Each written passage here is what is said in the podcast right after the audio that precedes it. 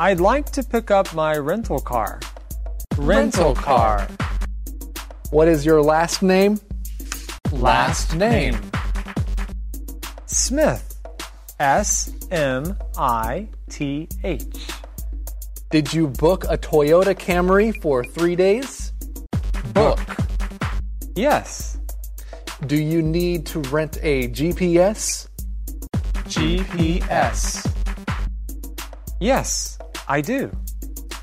The cost for renting the car is $60 a day. The GPS system is $7 a day. So the total for three days, including tax, is $231.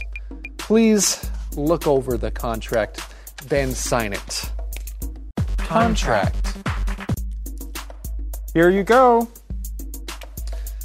Here are the keys. Please follow me to the parking lot in the back. We need to check the car. Parking lots. The car looks fine. Please return the car by noon on June 7th. Have a nice day. Thanks.